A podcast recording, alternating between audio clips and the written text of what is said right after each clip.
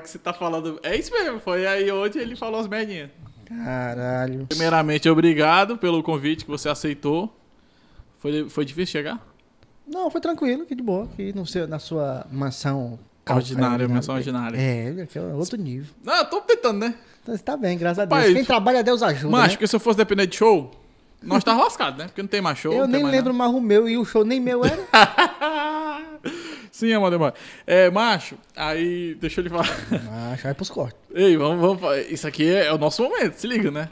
Mas depois de um tempo, Titela, não sei se tu passou por isso, tá? Porque tem um caba nacional. Hum. Mas depois de um tempo, macho, eu não tava mais nem aí, ó. Não que eu desrespeito os meus colegas, mas aqueles fuleiragens eu falo mesmo, ó. Pilotinho no pré. Falo, entendeu? Falar, macho, assim, ainda mais Não quando a gente. aí. Ainda mais quando a gente tem embasamento do que tá falando, que sabe o que tá Exatamente. falando. Exatamente. Não é Pode só. papo na língua, não. É isso eu gosto. Isso eu gosto muito de. Deu muito problema tu falar a verdade assim? Sempre dá, né? Porque as pessoas elas não são habituadas a ouvir a verdade. Eita porra! Que frase, hein? Toma! É, porque eu, eu acredito que quando você é amigo de uma pessoa, realmente amigo, Ah. o amigo ele tá disposto a ouvir coisas boas e coisas ruins a, su- a seu respeito.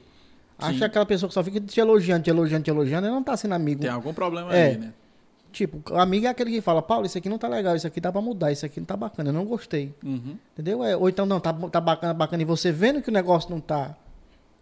Tem alguma coisa errada. Então o amigo tem que falar a verdade. Você não acha que é porque a galera tá meio. Não vou dizer doente, não, mas tá tão hipersensível que, por exemplo, tu vem aqui em casa e tal, porque eu tamo em casa, é feito na minha casa literalmente. Aí tu vem aqui, porra, eu acho que no Paulo ali devia ter tal coisa. Então, eu não vou falar pra ele não, porque aí ele vai ficar pilhado, vai ficar magoado. Tu não acha que a galera tá meio assim? Tipo, Tem um medo, né? Tem um bloqueio, né? Eu acho que isso é culpa das redes sociais. As redes sociais deixam um monte de gente. falta mais humor pra galera? Tá, tá todo mundo muito, muito ácido, você não pode mais dizer nada. Tá, tá muito estranho. O mundo tá muito estranho. Tu, eu. Tu é da velha guarda do humor, né, bicho? Tu começou quantos anos já? Mais ou menos. Não, tô- mas eu tô é. no meio ali. Vai, uns o quê? Tô com 15 anos de carreira. 15 anos, mas tô. É da 15 velha anos. guarda também. Lógico, porque a gente Porque já compara... tem uma galera com 30, é, né? comparar Rosclé, a galera também é outro esquenta, mas... Enfim, quando tu começou há 15 anos atrás, o humor era totalmente diferente. Hoje o humor, você é um cara que se adaptou bastante na internet e no stand-up. É, você é do humor de personagem com piada e tal. E hoje você faz stand-up divinamente bem, enfim, tá, tá, tem uns vídeos na internet que você faz. Em, em 15 anos, o humor é completamente diferente. O que tu tentou, o que tu acha que dava pra fazer ah, ano passado, agora já não dá mais. Tu acha que ferrou muito pra ti? Não, porque é, a gente vai se adaptando, né? A gente vai, a gente vai vendo o que tá funcionando, o que não funciona mais, o tipo de humor que a gente pode fazer, Sim. que a gente fazia não funciona mais hoje. Então, assim, é um processo de adaptação diário. Diário. Tipo, tem, já teve vídeos de eu começar a fazer a piada e de tarde eu disse, não, acho que não vou fazer não, porque hum, sei lá, já esfriou, hum, vou passar pra outra É coisa. porque hoje é tão momentâneo, é muito rápido, é né? muito rápido. É, a, a própria Cacau que me surpreendeu pra cacete quando eu comecei a fazer esse negócio. A- a- por exemplo, o meu intuito de criar o Cacau era primeiro pra cidade, porque não tinha, eu acho, eu defendo muito a bandeira da Calcaia, né? E segundo que eu falei, ah, isso aqui vai me ajudar a me projetar como comediante também, fazer show e tudo mais, blá blá blá. Enfim, então eu fui buscar esse recurso da internet pra tentar crescer. Tu também, no teu Instagram também, tu, tu, cre... tu, tu também corre pra crescer também no Instagram. Tu acha que esse é o caminho da gente? Não tem pra onde correr? É criar conteúdo na internet, a galera ficar. A gente criar a nossa bolhazinha de fãs e a galera. Tu acha que. Né? Acho que isso, no atual momento. Não, que- esquecendo pandemia. Não, tô, não tô falando da pandemia, tô dizendo que Tá. no atual momento que, o- que o humor tá vivendo, que o mundo tá vivendo, e tudo tá muito rápido aqui na sua mão. Tudo, Sim. né? Desde comida a entretenimento tá aqui na tua mão. Eu acho esse. Hoje tudo é muito É, rápido, né? tudo muito rápido. Não sei se daqui a alguns anos vai vir uma nova tecnologia, alguma outra, outras paradas que a gente vai ter que se adaptar. Mas atualmente é o Instagram, as redes sociais é que tá. Que tá. A Levando a- pandemia é. te ferrou muito? É. Pra caralho. Não, imagina, cara. foda, foda. Eu tava em São Porque- Paulo lá. Porque Voltei. eu, eu vivia só de humor. Sim. Eu só vivi de humor. Chega um determinado momento da tua vida que tu se acomoda. Começa a ganhar um cachezinho bacana aqui, outro ali, outro lá. Então, assim, tô bem, tô pagando minhas contas, tô tranquilo. Uhum. Aí vem uma pandemia dessa que te tira tudo. Então tu fica. E agora? Você tem que se virar. Tem que buscar recursos de outras coisas que você já fazia. Entendeu? Hoje eu tô trabalhando com vendas. A gente, eu, e- eu e a minha esposa, a gente montou uma, uma, uma, uma empresa de venda de pães recheados. A gente entrega a Fortaleza toda e Legal. é. Eu já trabalhei com isso no passado, antes de ser artista, antes de Uhum. trabalhar com arte. E eu só aprimorei com minha esposa. Ela nunca tinha feito, então vamos, vamos sentar aqui. A gente Porque só sabe se vai senão, dar certo se é. fizer. Então vamos pra cima. E tá dando certo. Graças a Deus. Porque se a gente. Eu, eu só não quebrei e apartei por causa do cálculo ordinário, por causa da internet. Senão, velho, já era. Porque na época eu tava lá em São Paulo de boa, né? Não sei se você chegou a acompanhar. Tava de boa. Valeu. Tava de boa, sossegado lá. E aí eu vim pra cá, pra- vim pra cá em janeiro. Aí ficar de boa, aí começou o autoral, né? Lá da Roscléia. Aí massa, empolguei pra caralho. já tinha parado um tempo, né? Já tinha parado um Não, tempo. foi bem no começo. Ah, no começo do ano Bem no- passado. o autoral inaugurou em janeiro, se não me engano, 4 de janeiro, eu acho. Foi por aí, em janeiro. E aí eu já tava por aqui, e aí empolguei pra caralho pra fazer e tal, não sei o que, legal. E aí em março, eu já tava com a vontade de voltar pra São Paulo de vez, né? E aí em março, acho que foi em março mesmo assim, o Henrique, lá da, da Valéria, me ligou, ei bicho, o show tá cancelado. Aí, macho, eu falei até pro Vitor Ali, comediante, amigo nosso. Falei, macho, saí até maio. Acabou maio, acabou pandemia. É doido, é? Aí. Eu não consegui auxílio, Não conseguiu? não consegui auxílio. Tentei aqueles edital lá do governo lá pra humorista, também não entrei, porque parece que edital tem que ser uns macacos velho de edital. Não consegui entrar. Mas eu não consegui pegar nada. Nada, nada. Tanto é que quando o Camilo agora lançou aquele outro auxílio lá pra humorista, eu falei, não vou nem tentar não. Primeiro porque, graças a Deus, já, eu já consegui me alinhar. E segundo que eu falei, eu não vou conseguir mesmo.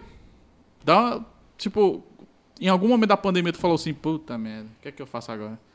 Não, eu desanimei, teve um. Eu fiquei muito assustado com tudo isso. Não é que eu não esteja hoje com- medo do que está acontecendo. Lógico você fica sempre com uma precaução, né? Com aquela pulga atrás da orelha. Mas assim, teve um determinado momento que eu disse: caralho, e agora? Eu vou fazer o quê? Vou para onde? Com dois filhos, um adolescente, entendeu? Pagando as contas. E, e agora eu vou fazer o quê? Mas se você ficar só com aquele pensamento negativo e, e sendo bombardeado por tanta notícia ruim, É. na internet, na televisão, Total, no rádio, total. e a pessoa chegar e fulano morreu, não sei.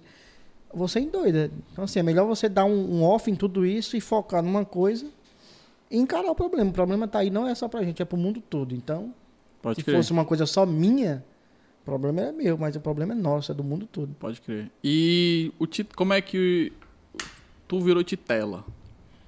Como é que o Jadson virou titela? Como é que eu virei titela? Eu, hoje eu sou o dobro do que eu era. Eu era, eu lembro de uma foto antiga. Eu era muito magro. E no meu colégio, eu estudava no Dom Lustosa. Aí tinha uma brincadeira que era bater assim na titela do cabo. Isso aqui, na, nossa, aqui no Ceará, chama-se titela. Todo canto do Brasil é peito, né? É, Aqui é a titela. Peitoral. Então, eu era mais lesado e do nada, pega o titela aí. toma. Eu chegava em casa com isso aqui em carne viva, vermelho.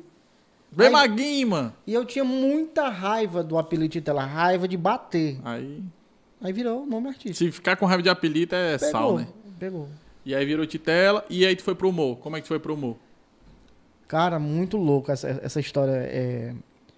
Eu trabalhava no mercantil, Eu era, eu era repositor de mercadoria e fazia entrega. E o Tom Cavalcante veio fazer um showmício aqui no Maracanãú, aqui, aqui no Ceará. Sim. Tu morava lá? Maracanã, mora- ou só mora- trabalhava lá? Não, morava no Bom Jardim. Ah, tá. E ele veio fazer o showmício no Maracanãú. Sim. E eu fiquei sabendo, ele já estava anunciando a saída dele da Globo pra Record. Que ele vir com um programa. Mas naquela época tu já queria ser comediante ou tu só gostava do tom mesmo de humor? Não, eu, eu já fazia algumas brincadeiras na escola. Ah, eu certo. imitava algumas coisas, sabe? Eu fazia algumas imitações, mas nada profissional. Tu- mas tu já pensava você humorista? Não, Tá.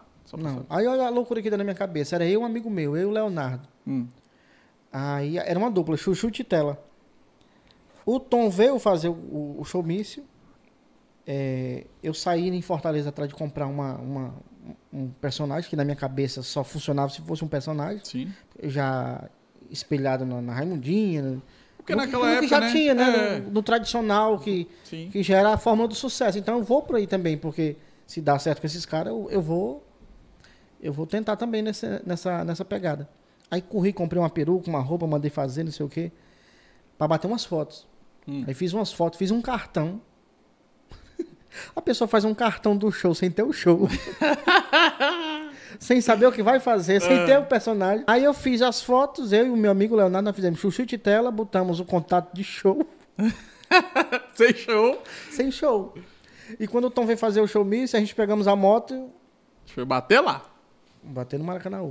Ele terminou o trabalho dele, ele entrou no carro e saiu, aí saiu atrás, bateu no vidro. Bora, Tom! Ele baixou o vídeo e disse, ó, a gente é humorista, olha, a gente é humorista. Oh, meu Deus. Só tinha um cartão. Pra... Ah, Entreguei o cartão, ele disse, não, eu tô vindo aí no programa na Record aí, eu vou fazer uns festivais e quem sabe eu levo vocês aí. Aí valeu, aí fechou o vídeo e foi embora. Eu fiquei com aquela. Igual aquela, aquela finalização da, da novela Vinda Brasil. sei. Eu fiquei pensando, e agora? E ele foi embora. Na minha cabeça, eu juro, eu falei até isso pra ele. Eu disse, não, ele pegou aquele papel e disse, isso é um louco, jogou fora. Mas não jogou. Ele me convidou realmente. Teve o primeiro festival, eu não fui. Uhum. Porque o primeiro festival, todo mundo tinha que bancar os seus custos pra ir. Sim. A Record não pagava. Eu acho que era até como pra incentivar a galera a se motivar e vamos saber se o cara tá interessado em participar e se ele tiver, ele vem aqui. Porque é uma exposição muito boa, né? Era- Na época, então. Não, era muito. Era, era a maior audiência do, do país, os festivais de piada. Era, você aparecia lá no- no- na sexta-noite, quando era segunda-feira, você tava, Nas casas todinha aqui. tava rodando o Brasil todo. Sim. Aí eu não fui no primeiro. No segundo, me chamaram. E eu fui. Juntei, tipo, um valor, comprei a passagem de avião, dormi no aeroporto de Guarulhos. Nunca tinha saído do Ceará pra canto nenhum. Fiz a apresentação, perdi, não me lembro pra quem. Uhum. Aí o Tom pegando meu ombro e disse assim: Gostei de você, você volta na repescagem. Só que eu voltei pra Fortaleza de ônibus. Eu eu Não, mas essa história é muito maravilhosa, essa aí. Porque eu só fui com. Porque essa história eu vi que eu lembro e ela é. Até calma. Foi uma galera inteirou, não é isso? Uma parada assim? Pô, eu vou contar o- o- os bastidores. É, você tem que contar os bastidores. O que aconteceu foi o seguinte: eu juntei na época, tipo, mil reais, era muita grana. Sim. Há uns 14 anos atrás, 13 anos atrás. Mil eu boto gasolina. Era mil conto. Aí eu cheguei no aeroporto, nunca tinha viajado inexperiente. Eu disse, eu Sim. queria viajar para São Paulo. Aí a mulher disse, não, pra, quando é? Disse, amanhã, não, amanhã não tem não, tem hoje. Eu disse, eu vou. Eu vou. É como se eu fosse aqui no outro lado do Sim, bairro, né? eu ali. Comprei a passagem na época, tipo, 500 contos. Sobrou 500. Hum, Eu vim em casa, enchi a mochila com, com, a, a- com a titela. uhum. Voltei para o aeroporto, peguei o avião e fui embora para São Paulo. Quando eu desembarquei em Guarulhos, eu fiquei, e agora? Eu vou fazer o que aqui? Me deu um desespero, porque puxa, aquele aeroporto imenso. Não tinha hotel da Record, Não né? tinha hotel, não falei com ninguém, cheguei em São Paulo e cheguei, e Sim. lá. Aí o, a única coisa que, que me falaram foi que na manhã do dia seguinte, uma van da Record ia passar para levar a galera, tipo, sete da manhã. Sim. Então eu dormi no aeroporto, marrei aqui a, a bolsa aqui nas minhas pernas, que eu tenho um sono muito pesado. Meu medo era que eu roubasse a personagem, que eu já não tinha. Negado de roubava fazer. tudo e tu dormindo. Aí eu de manhã eu acordei, escovei os dentes e fui esperar a van. a van. E fui pra Record, já fui pra Record. Hum. Gravei e já papoquei. Aí quando terminou a gravação, a produtora disse assim: "Me diga uma coisa, você tem você tem hotel?" Eu disse: "Não. Então a gente vai botar você no hotel aqui atrás, e amanhã o carro te leva no aeroporto." Eu disse: "Beleza". Só que eu disse: "Não, amanhã não precisa o carro me pegar não com um amigo." Eu menti, ó. Um amigo vai me levar lá. Eu com vergonha de dizer que ia voltar de ônibus. Ah, tá. Aí disse que um amigo ia me pegar pra levar pro aeroporto. Não precisa o carro da Record pegar não. Uhum. Aí de manhã eu peguei minha mochilinha, passei de frente ali a Record na Barra Funda, peguei o, o metrô na Barra Funda sem nunca ter ido em São Paulo. Andar eu de fui metrô, bater no Tietê, comprei a passagem de busão 370 conto e vim embora. Cheguei aqui segunda de manhã. Quando foi na segunda de tarde, a É produção- quantos dias Três dias. de viagem? Você faz uma família dentro do... É mesmo, velho. Qual é essa experiência aí de pegar o busão lá de São Paulo É pra cá? muito massa. Eu Não sei se eu faria hoje, mas é, é bem bacana. é- vale a pena. Aí quando chegou aqui, a produção ligou de tarde. Olha, o Tom gostou de você e você volta na terça pra gravar. Eu cheguei hoje em Fortaleza. Como assim? Não sei o que. Se você não foi. Se a sua gravação foi na sexta, como você chegou hoje, aí que eu voltei de ônibus. Daí ela ficou pé da vida. Muito puta e disse: Pronto, caguei o pau. Por que, que ela ficou com raiva? Porque se ela, ela disse pra mim, se a produtora na época disse, se você tivesse falado que você não tava com o dinheiro todo da passagem de avião, nós teríamos Dado aqui um jeito. desenrolado aqui pra voltar, voltar de avião. Não. Entendi, entendi. Então pensei, pronto, fiz merda, não volto mais na Recopa. Aí passou um tempo, eu fui convidado já pra fazer o desafio de piada, já como convidado. Já era um, um carrinho a mais, né? Era, já Sim. tava como convidado, eles bancando tudo, passagem, hospedagem, carro e tudo. Aí eu participei, participei da, da- de uma etapa, pa- passei pra segunda, passei pra terceira e fui pra final. Era eu e uma galera. Aí eu sei que quando eu passei a primeira vez, né? Essa é a história do, do, do hotel. Ah, Quando eu passei a primeira vez, eu liguei pra galera do Ceará, ó, passei, eu vou ganhar o carro, e saí ligando pra todo mundo. Comi tudo que tinha no frigobar, É, tomei, tomei as, a- as bebidas, Aham. assisti filme pornô na televisão, fiz um desmantelho ligando pra todo mundo, pra todo mundo. Alô, o Tom vai me dar o carro. Quando for de manhã, conta do frigobar 300 conto. eu liso.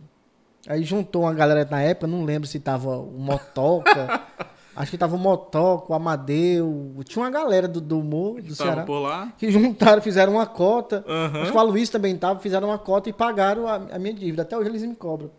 Que aí o Tom, contaram pro Tom a, a porra da, da história. E o Tom, na outra gravação, disse: Ó, tem um humorista aqui. Que, isso é, os bastidores. É, os bastidores. Ele adora fazer isso. Tem um humorista aqui que quando ganha, aqui passa pra, uma, pra etapa, liga pro Ceará, bebe cerveja no frigobar, se masturba assistindo tudo por conta da Record. e eu com a, com a cara não sabia onde enfiar. Cara, a gente via alguns vídeos, eu particularmente, eu sou muito fã do, fã do Tom Cavalcante. Uma vez quando teve aquela, aquela pré-estreia que fala, né, dos filmes Os Parças, aqui em Fortaleza, aí eu fui no Guatemi, macho, eu, o Whindersson já me bati com ele um tempo, lá em São Paulo, o Tirulipa já me bati também, assim, eu- eu parece que é mais próximo, mas quando eu vi o Tom, eu não, eu não, não tive ação de lá, ação de, ei, cara, tu é a minha referência.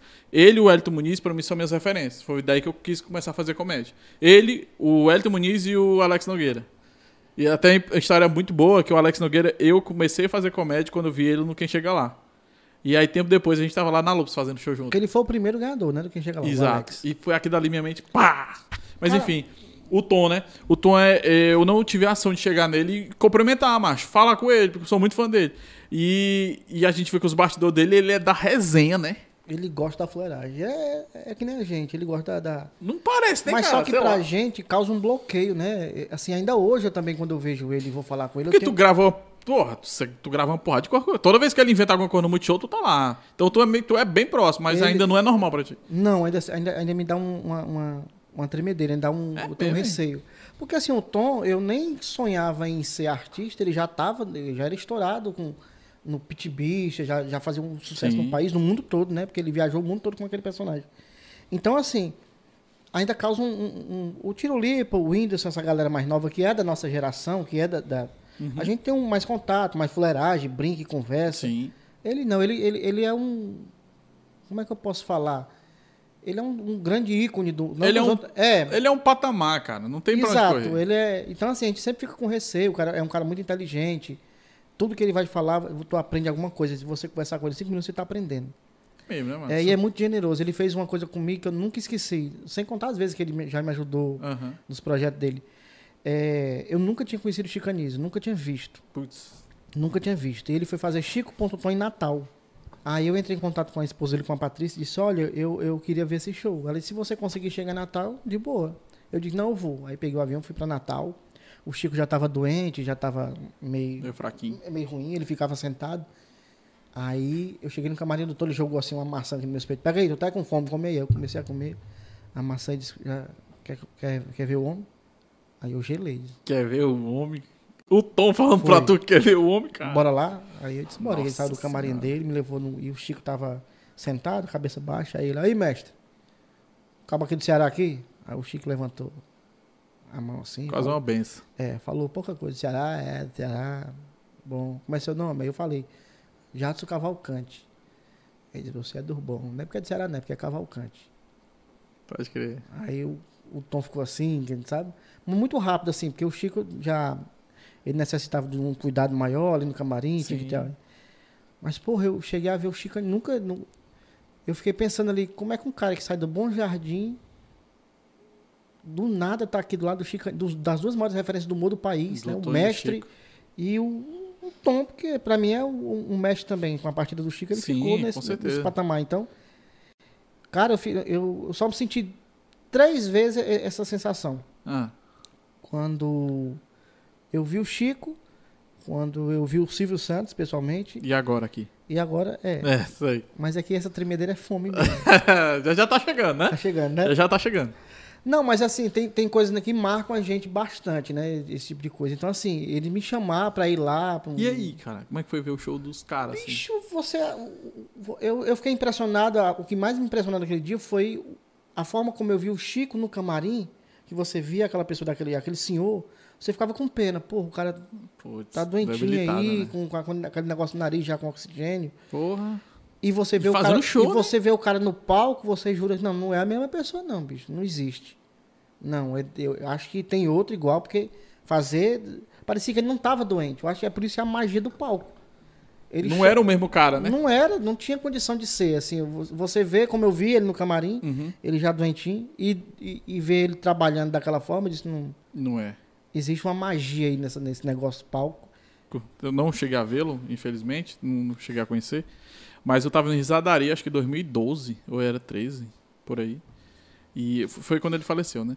E aí a gente. Era, era um tempo que o Risadaria era um, um local só, era no Ibirapuera, era concentrado. Então era cinco, quatro dias ali de evento, todo mundo dentro de um pavilhão e tal. E aí foi no dia, foi na manhã, tava eu, Gustavo Lobo, o Vitor Allen, tava o Gustavo Bezerra também, se eu não me engano. E, e, enfim, tava todo mundo lá. Cara, aí chegou a notícia, o Chico morreu. Cara, foi uma. Um baque na galera. Foi. Tu imagina um evento só de humor e o Chico morreu. Bicho. Não tinha mais. Não tinha. Parece que não tinha mais. Esfriou, né? Esfriou. É, parece que não tinha mais por que tá ali, entendeu? E aí fizeram um show lá, as carreiras, homenagem, cada um entrou com uma letra de- com, com Chico, né? Fazendo o nome Chico e tal. E ali foi, o- foi. Eu sinto que foi a minha. É como se eu estivesse perto dele. Porque foi uma galera na mesma vibe. Porra, que dia bosta. Foi um. Imagina tu que conheceu o cara, né? Tu pode falar que tu hoje. Tu pode falar que tu conheceu o Chico. Foi bem rápido, mas foi muito marcante, porque é, eu, eu pude. Eu nunca tinha visto ele, nunca tinha visto um trabalho dele pessoalmente, e, e o Tom me proporcionou isso. Eu sou muito grato, porque eu, eu cheguei a ver, eu vi as, dos dois jeitos, como eu te falei. Eu vi ele no, no, no camarim, Sim, viu ele no palco. que você já tomava um choque de como você via a- um- o cara, e depois no palco você dizia: não, não, esse cara mesmo não, não, tá doente, não, isso é conversa. Porque matou a pau. E assim, foi muito gratificante. Eu, eu vi e, e era um mestre, tudo que o cara falava era, era, era muito atual. a- Total. não- sabe? É um Tem um especial atu- que ele fez em Nova York, cara. Que tu assiste assim, tu. Cara, ele, atualíssimo, né? ele é melhor do que todo mundo, cara. É por isso que ele é o gênio, entende? Tu acha que a nossa, essa geração de agora. O teu- mais vai ter quantos anos? 16. 16 anos. Tu acha que essa geração de agora tá fodida, né? Porque não tem referência de Chiconise da vida.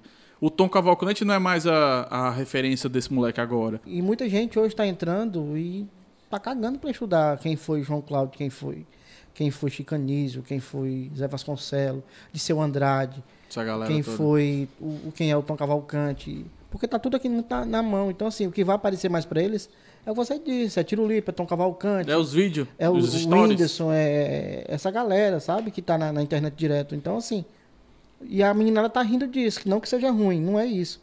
Mas é o que tá chegando para É, eles. não é isso que é ruim. É o que tá chegando para eles é, no momento. É o que tá consumindo. O Entendeu? Chico, como eu tô te falando, eu vi esse especial dele, que inclusive tá no YouTube também, que é o especial que ele fez em Nova York. Cara, o Chico Anísio em Nova York, cara. Lota- o teatro lotado pra ver o cara. E o show do cara é só pedrada, mano. E não, não é piadinha do cara caiu. Não, é piadinha que o fundo da, da piada é uma, é uma porrada. Uma, uma porrada de crítica social que eu falo, assim. É, muito, é E um faz conteúdo falta. genial. No atual momento que a gente tá vivendo, esse, esse pessoal faz falta pra caramba. O chicanísio, o pensamento chicanísio em relação a, a tudo que acontece no mundo, Uhum. faz falta. Um Boechat, Paulo Henrique Amorim, uma galera faz falta hoje nesse movimento que a gente tá vivendo. Porque tem voz, é voz com conteúdo, né? É, não é só o Não é só zoada. não é só besteira, não Hoje é... em dia tem a galera que faz zoada e tem a galera que tem voz com conteúdo. Exatamente. E eu, eu acho que como a rede social hoje ela tá dando valorzão da porra pra galera que faz zoada, que é tudo bolha, né? Então, eu fico imaginando o Chico fazendo comédia hoje em dia. Não que, é, lógico, ele é um gênio, ele ia se adaptar, mas seria muito difícil pra ele fazer Ou não, porque o Chico era tão genial que foda-se, ele ia fazer o dele, quem quisesse que se adaptasse a ele. E é isso. Porque eu acho que é isso que tá faltando na galera da comédia mesmo. Tá todo mundo ficando muito medroso. Tá É, todo né? mundo muito. Do medo do "Ai, será, cancelamento, que, será né? que eu faço? Vão cancelar? Que foda-se, faz, porra. A gente tem é, liberdade pra fazer, então faz. Eu não tenho essa, essa paranoia, não. Tem alguma parada que tu já fez que deu merda? Já, mas eu faço. Já, eu, já- Ah, você, quando você fala alguma coisa com tema político, ah, você não deveria falar de política. Quem é tu vai dizer que eu não deveria falar de política? Eu falo do que eu quiser falar. né? E, e eu- eu- de um tempo pra cá, tu é o cara que mais fala, faz uns textos de política mais bem calibrados, assim. Né? Tipo, de Lula, Não, do eu- próprio eu- Bolsonaro. Eu falo e falo com, com- sem medo e, e falo de todos. Eu não tenho levar para o palco ou para o meu trabalho Não preciso tomar partido. Porque o que acontece hoje com a porra da rede social, que tá Aham. chato pra caralho, é que se você criticar um, automaticamente você é o defensor É do do outro. outro. Ah, falou mal do Lula e É, então é Bolsonaro. E- exatamente. Mas eu posso ser contra os dois e falar mal dos dois, e eu falar bem dos dois, e, enfim. A liberdade, ela, ela nos proporciona isso. Eu fico muito puto quando eu faço alguma coisa Uhum. que automaticamente, ah, você é petista, não, ah, você é bolsominion. Ah, não, eu não sou nenhum dos dois, eu sou o que eu quero ser e acabou. Meu pensamento é livre, então vai encher o saco do outro. Eu não ligo pra isso, não. Cancela. Eu já fiz piada de perder seguidor e zo- zoar com isso. E vai fazendo. pessoal que tá saindo aí, tchau, enche uma topic, vamos embora, vamos pra puto pariu, eu tô nem aí. Oi, negado. E você que tá acompanhando a gente, pelo amor de Deus, deixa o teu like. Se inscreve, tô olhando pra minha câmera ali, minha Oh, câmera. desculpa aí, é a minha ela é- é. Se inscreve aí no canal, beleza? E continua acompanhando a gente aí. Esse papo tá muito massa, vai continuar. E não perca não, que tem essa conversa, tem outras também, mas se inscreve no canal que é muito importante. Macho, Hum. é. Que agora eu tô esse do like, né? Sou o cara que pede like. Não, tem que ter, porque isso é o que importante. movimenta. É o que eu. Mano, meu filho, é dinheiro, pô. Dá dinheiro aí, porra. Cara, agora a gente tá falando de política, você foi pra política. É, de um tempo pra cá eu tive algumas experiências com política também. De E tá gravar. massa, viu? Eu parabenizo, tá massa a forma que você tá abordando. Eu, eu tô acompanhando algumas coisas que você foi fazer na praia, aquela parada Sim. toda, eu tô acompanhando.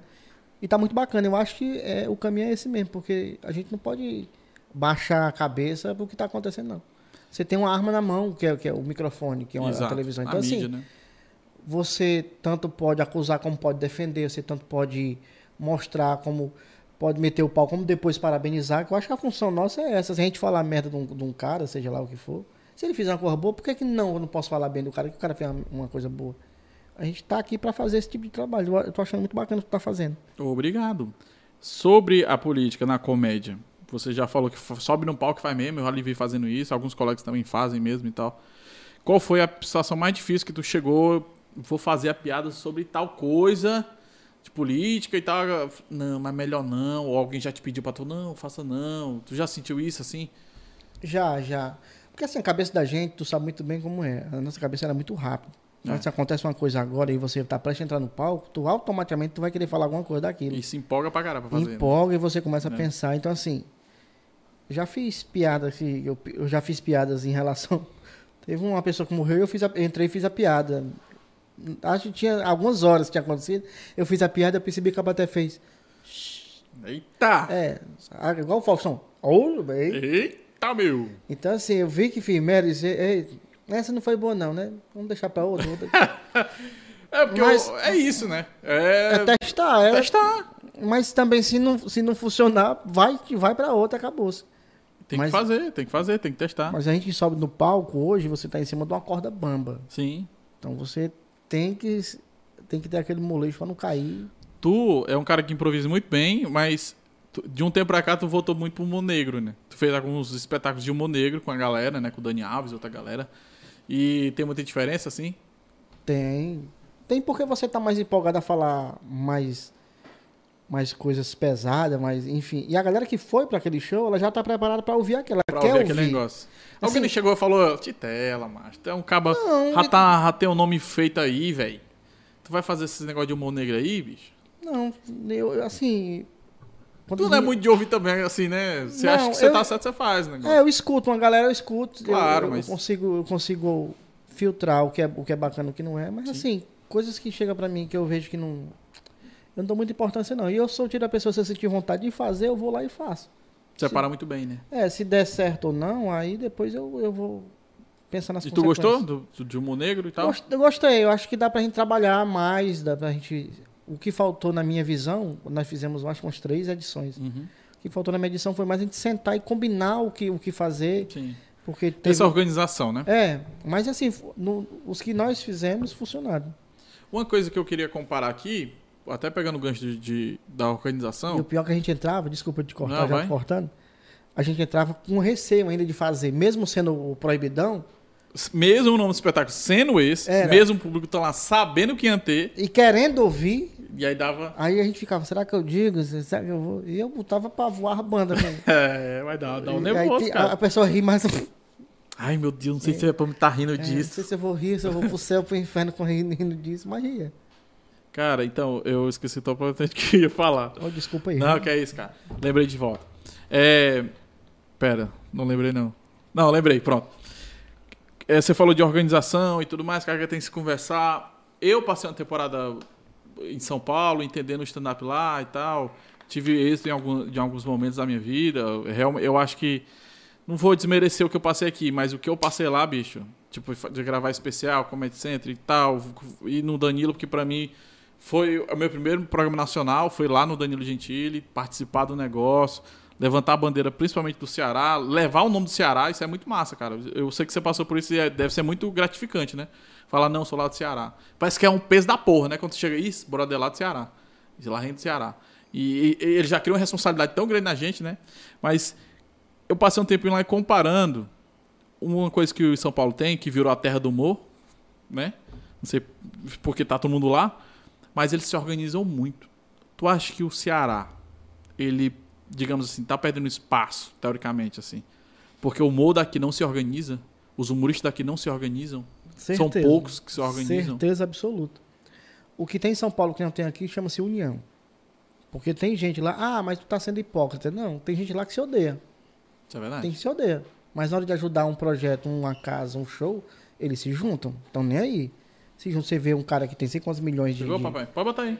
Vem, vem, bota aí. O que é isso aí? Mas isso aqui é esfirra não é arroba. Não é arroba? Não. Então mas... não mostra tirar a tampa. tem aí. Pode trazer aí. Esse bicho verde é o quê? Esse bicho é, aqui? É chá de bolo, né? Isso aqui é o quê? O que é isso aqui? Não tá, não tá mostrando. Quem tá foi. Ei, quem foi. Pai, ó, o povo pega o meu dinheiro. Eu não, sei, eu não sei nem Eu não sei nem fala o nome. Tem zero, tem os Schweppes. Tem zero. Tem eu... zero, uma pequenininha. Tem, tem. Tem, tem. Me dê, que eu não posso. Eu tô fazendo a dieta. Olha aí. Ó, pra dizer que você não passou fome, ó. Me dê, me dê também, ó. Olha isso aqui, ó. Eu não sei nem a marca disso aqui. Isso aqui é, é Sprite. Aqui é Guaraná. Aqui é você tem que saber isso falar alemão. Strappers. Strappers. E ainda tem coca ali, ó, pra dizer que não passou fome aqui quando você vier aqui. Não, que, pra sair falando bem eu, de mim. Aqui eu vi toda semana. Tem o quê? Ainda tem energético? Quer energético? Tem energético. Eu não, que eu não vou nem passar a noite acordado. é um negócio aqui, rapaz, não sabe. Rapaz, isso aqui tu sabe, todo meu dinheiro. Olha aí, macho, olha aí. Eu nossa. tirei uma, tirou o recheio da outra, ó. Nossa, nossa senhora. Olha, que isso, esse efeito é quase uma arroba de graça aí. Mas tem, eu pego um guardanapozinho lá também. Você tá falando do que mesmo? Que Mas, da organização. Sim, é porque lá os caras é muito mais organizado para fazer noite de stand-up. É por isso que lá, na época, pelo menos, né, da pandemia, era segunda a segunda show de stand-up, gravação, tinha esse lance. Hoje eu vou fazer. Macho, isso que eu achava foda dos caras. Hoje eu vou sair daqui com dois vídeos feitos. Três vídeos feitos. Uma coisa que eu percebi em São Paulo, passei um tempo também em São Paulo, na época que eu trabalhava na Rede TV, então assim, eu, eu não fiz show, não cheguei a fazer show, nenhuma casa em São Paulo. Eu fiz em Americana. Ah. Eu fiz em Americana com o saudoso Tico, que hoje não está mais com a gente me levou para fazer junto com o Evandro Santo, Eros Prado, que são, aí, meu filho, sua zero aí. Que são gente, gente muito boa. E eu fui fazer a americana. Uma agora eu saí muito à noite para conversar com a galera, sabe? E uma coisa que eu percebi, não sei se isso é só impressão, mas eu via muito quando a galera se reunia em São Paulo, tipo, eu cheguei a ver ali o Danilo conversando com a galera e tudo. 70% da, do, da conversa era sobre humor, projeto, vamos gravar, vamos fazer isso, vamos tinha uma, e a galera dando ideia, não, eu acho que isso aqui fica bacana, não sei o quê. Se você vier pro Ceará e se reunir 5, 6 humoristas, hum. 90% da conversa é metendo um pau nos outros, os outros 10% é, é, é roubando piada um dos outros, é brigando, é falando mal, é, é picuinha, não sai nada que se aproveite quando se junta assim.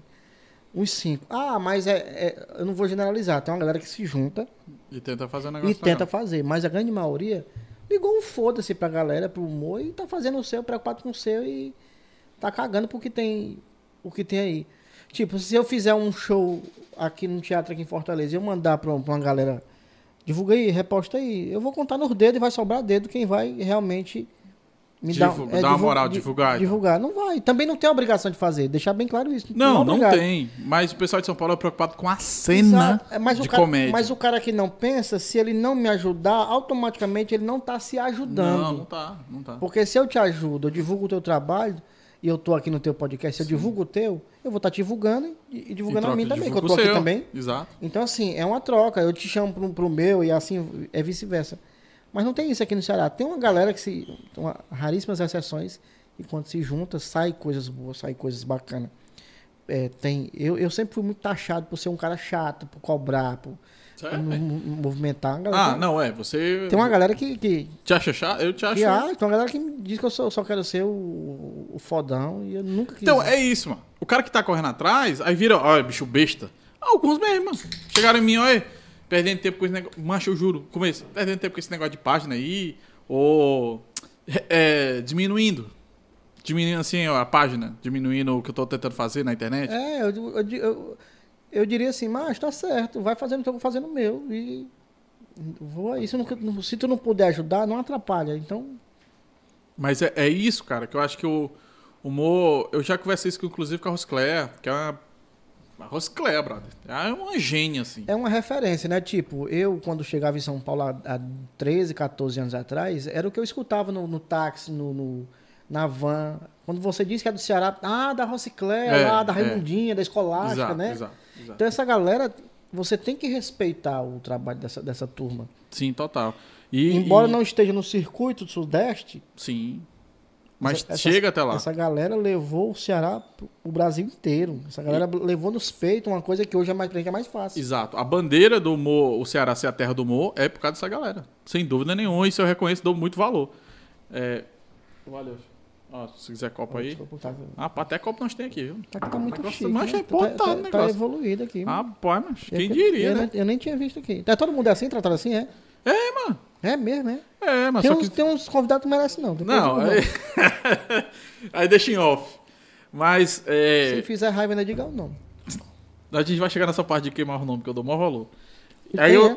Tem, Hã? tem, tem. Tem, tem. Eu, É eu- não, tempo, eu particularmente, meu filho, vou manter. Quando as baterias das câmeras aguentarem, nós vai. Mas eu. Quando, eu senti essa grande diferença. E quando eu voltei pra cá, eu quis fazer, não sei se você lembra do Punch, que é a noite de teste de piadas, que lá que todo dia lá tem em São Paulo. Macho, aí começou o movimento. Começou o movimento. Mas eu senti que a própria galera, alguns, ficavam chiando. Ficavam. é, Cara, e se a gente faz um texto agora? Aí esse mesmo texto que a gente fez agora, a gente faz semana que vem, que é pra afinar. E aí a gente mistura. Eu falei, brother, isso você pode fazer em show normal. Esse lance de testar piada é justamente para primeiro ter uma, ter uma opção a mais de, noite, né? É, e pra gente mesmo, cara, se desafiar, mudar o texto e, e tudo mais. E eu senti uma, uma certa a galera se segurava um pouco. E parece que não entendia. E aí, por isso que eu falo, falta de organização. Até hoje, por exemplo, até, se duvidar, até hoje no meu WhatsApp eu tenho um grupo que é eu, Matheus Cidrão, né? E o John Queiroz. A gente... A gente marcou uma reunião, eu, Matheus e o, o o John, lá na Aldeota. Aí nós se bateu lá. Gente, seguinte é... seguinte é isso, tem um amigo meu que tem um lugar... Uma empolgação da porra. É, não. Um amigo meu que tem um lugar. Vamos fazer um grupo, vamos fazer um grupo. Aí na época a gente queria fazer tipo um grupo. Eu, eu- nada a ver. eu e eles. Aí nós três pra fazer o grupo. O grupo do WhatsApp é sem nome ainda, porque nós não sabemos o nome ainda. Beleza, aí naquela noite só falando, só falando, pra montar a noite nós três e tal, tal, tal, tal. Aí no outro dia, aí eu acho que foi o Cidrão botou assim, ó. Não vai dar em nada não aqui, né? Aí eu, como eu já sou meio macaco velho, principalmente, imagina tu, eu não sou mais de promessa. Eu sou de fazer. Por exemplo, quando eu tiver dentro do podcast, pensamos, maturamos e tal, começamos a comprar as coisas, bufo. Entende? Porque senão não vai, cara. Não vai se ficar só pensando. É isso que eu tô te falando. Tem que meter os peitos. Tu acha que a galera fala muito e não faz porra nenhuma, né? É, tem uma galera que se movimenta, tem uma galera que vai fazendo o seu, mas eu acho que o que falta aqui, e eu me incluo nisso, eu não vou me, me eximir, eu não vou. Eu me incluo também nisso. Mas falta, é, falta muita galera se ajudar aqui, sabe? De se empolgar mesmo e vamos fazer. Porque o Ceará é conhecido como a terra do humor. No mundo, no, no Brasil todo, nós somos a terra do humor. Sim. Mas, por exemplo, hoje, hoje é inadmissível que você seja a terra do humor e tenha um programa de humor na televisão. Qual é? O Nasgará Patrulha. Dois. Nasgará Patrulha e agora o teu. E o é? meu? É. Dois. Fala, tô falando de Fortaleza porque o teu tá na Calcaia, é outro município. Não, mas no Ceará Mas é mesmo. no Ceará. Tipo, Ceará Terra do Humor. Nós temos dois programas de humor Verdade. Na televisão. Nós, nós temos mais de 200 humoristas. Nós tivemos excelentes produtos aí na televisão nos últimos anos. É, Tu acha que falta o quê, brother? Pois é, o de vocês, o Só de H, era muito foda. Era muito massa, que eu lembro que era no sábado, depois foi semanal. Eu, eu faço o meu, eu faço meu todo sábado e eu, é um trabalho da peste. Imagino que de vocês também era puxado pra caceta. Mas era muito bom, cara. Por que, que os produtos muito bons fica, vai ficando no meio do O caminho? nosso foi por conta do desgaste mesmo de, de, de trabalho. Porque assim, quando a gente começou, era só no sábado. Isso. Era só no sábado, uma hora de programa. Então, assim, tinha uma semana toda para produzir material. E Era tu, a come- Rosicléia. começou eu, a LC Galeto, a Rociclé, Alex Nogueira e o o Ricardo Diamante na banda. Ele só Sim, eu era na lembro, banda. E nós tínhamos um Andrade que, infelizmente, faleceu por conta do Covid.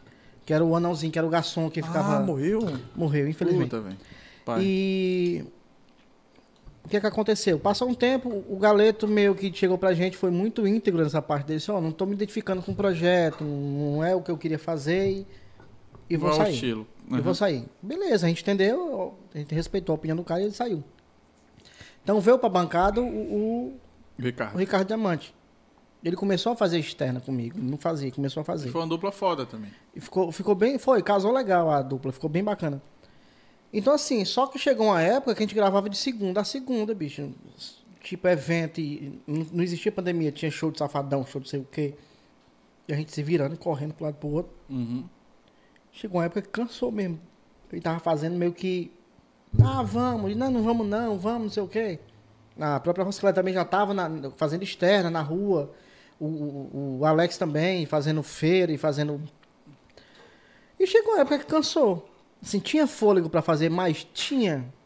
Tinha pra fazer. Mas já chegou. Mas talvez não com a É. mesma pique, né? Tivemos uma reunião e disse, será que não é bacana a gente sair aqui do que esperar que o programa comece a, a descer? E, ah, saiu porque ficou sem graça, acabou porque não, não, não tava rendendo. Não, então vamos se reunir e vamos... Chegou a época também de renovação, que já tava com três anos no ar, né? E ia todo mundo ter que renovar. Conversou todo mundo, não, vai, fica, não sei o quê. Todo mundo optou por sair. Mas eu me divertia muito fazendo, eu gostava de fazer o Sol de H. Tu é um dos caras que eu, eu. A primeira vez que eu te vi na TV era tu e a Luz Júnior no programa do. Acho que era do João Inácio, não era? Não, era do Enio Carlos. Tu é, meio que uma, uma para- bem parecido com o Vesgo e tal, Vesgo e Silvio que vocês faziam, né? O que aconteceu comigo na televisão, eu comecei no, no o primeiro programa de televisão que eu fiz foi o Augusto Bonequeiro. Ele tinha um programa? Tinha, ele fazia o, na- o oh meu Deus, deixa eu lembrar aqui. É aquele que ele fazia com a senhora? Até Era. ela chegava em creme. A, o encrenca, Aí ele eles- fazia o encrenca, a bodega do encrenca. Pronto, sim, sim. E tinha um quadro que ele fazia a malhação do encrenca, que era um duplo sentido. Tinha uma academia e a malhação era malhar, no nosso, no nosso linguagem, malhar as coisas. Sim. Então ele falava de política e ficava duas pessoas malhando. Ali era eu e outro cara. Não, não tinha personagem naquela época Não, também. isso eu não lembro. Malhava. Mas foi muito, foi muito rápido. Uhum. Aí depois eu fui trabalhar com o Enio. Eu, eu cheguei, eu curtia muito o Beco do Riso. Então eu ia pra TV Diária pra assistir as gravações do Beco do Riso. Eu me- ficava extasiado. Beco do Riso é o que virou depois Vila do Vila Riso? do Riso. Antes era Beco do Riso. E eu ficava ali extasiado vendo a galera gravando. Raimundinho, Aldinei de Camurupim, a Luana do Crato, a Otis Zuleika, que era a Luiz. Eu ficava, Sim. os caras era, era, era, top na época, o programa muito bacana, muito bom. Eu ficava, porra, vontade de fazer aquilo, mas tinha vergonha de chegar. Então eu tava sempre ali assistindo. E eu criei coragem, cheguei pra diretora na época e disse, eu queria fazer uma participação, não sei o quê. Mas você faz o quê? Não, não tem, o elenco é fechado. Meio que blindavam. É foda, sim. Aí o que aconteceu? Eu comecei a virar rato de televisão ali, eu ficava circulando. Aí no momento eu ouvi que precisava de animador de plateia. Hum. Eu digo, eu vou. Eu vou nessa parada aí. Eu comecei a animar na plateia do, do, do Enio Carlos. E os dois programas eram ao vivo. O, o, o João Inácio era de meio-dia às três. Aí, três horas, terminava o João Inácio. Entrava um programa gravado, que era para dar tempo de desmontar o cenário do João e montar E o montar. cenário do Enio, que era no mesmo estúdio. Então, eu ficava o domingo o dia todo ali, sem ganhar nada. Animando a plateia, vestido. de- Toda semana eu ia com um personagem diferente, um palhaço, botava uma Mas tu já mulher. tava lá trabalhando de graça porque tu gostava do rolê ou que tu falando, eu vou ficar por aqui que vai Era, pegar eu, alguma eu, coisa? eu tinha eu- as duas coisas. Eu, eu- eu já gostava de ver como era que funcionava a televisão, como era a televisão. E meio que eu, eu tô aqui. Se precisar de alguma coisa, eu já tô aqui. E uma hora dá certo. E o Enio foi quem abriu as portas. O Enio, ele vinha na plateia, eu, eu- quando entrava uma banda, eu, eu mandava a plateia gritar umas paradas que não tinha nada a ver. Entendeu? Aí o Enio vinha brincar comigo, é você que fica incentivando, é você que fica. Aí começou aquela briga. E eu gritando com ele, você não vem brigar comigo não, que eu tô aqui pra aguentar abuso não. E ficava naquela brincadeira. Aí uma vez, eu cheguei pra ele numa, numa reunião que tinha, ele disse, vamos contar um- umas piadas, um negócio. Eu disse, não, vou- vamos um negócio melhor. Eu vou anunciar, que ele tinha muito aquele negócio de anunciar. Daqui a pouquinho você vai ver. o- Aqueles. Ah, ali era Pronto. genial. Aí ele disse, vamos fazer o homem que vira peixe. Aquela piada. de- Aí eu entrava todo vestido de, de cozinheiro, Uhum. uma caçarola e um peixe dentro, aí virava o peixe. Uhum. Aí ele dava uma, fazia o esquema ratinho, dava um chute no, naquela parada. E comecei a entrar fazendo isso. Aí depois surgiu a ideia de fazer matéria de rua. Não tinha quem, quem foi? Pera, mas tu não tava de titela. Não, eu entrava... personagem? Não, eu- toda semana eu fazia uma parada. A Titela nunca entrou no Enio. Ah, tá. Então o que, é que acontece? Aí surgiu a ideia de fazer matéria de rua. O Enio chegou, o Enio foi muito. Ele, ele sempre era muito audacioso, ele sempre foi. Então ele chegou e disse: Olha, vai ter. Nós temos uma verba aí. Vamos levar uma equipe no Rio de Janeiro? Legal. Vamos fazer lá a porta, fazer o que o Vesgo faz lá com o Silvio nas portas das, das festas e tudo. E eu disse, bora, top. Tu topa, ele olhou pra mim, tu topa, eu disse, mas tu que vai. Aí eu fui. Sozinho, pro Rio de Janeiro, gravado. Tinha o Aloysio. Ainda não tinha o Aloysio, o Aloysio não, não, não tava ainda no, no programa, não. Aí eu fui gravar essa, essa pauta no Rio e foi quando deu a briga lá com o pessoal do Pânico, com a gente. Porque quem tava fazendo a festa no dia da lançamento da novela era aquele Charles Henrique Pede. Aquele... Ah. Aí eu fiquei imitando ele e, e ele ficou puto e jogou o microfone da TV dele no chão lá, da Rede TV, quebrou.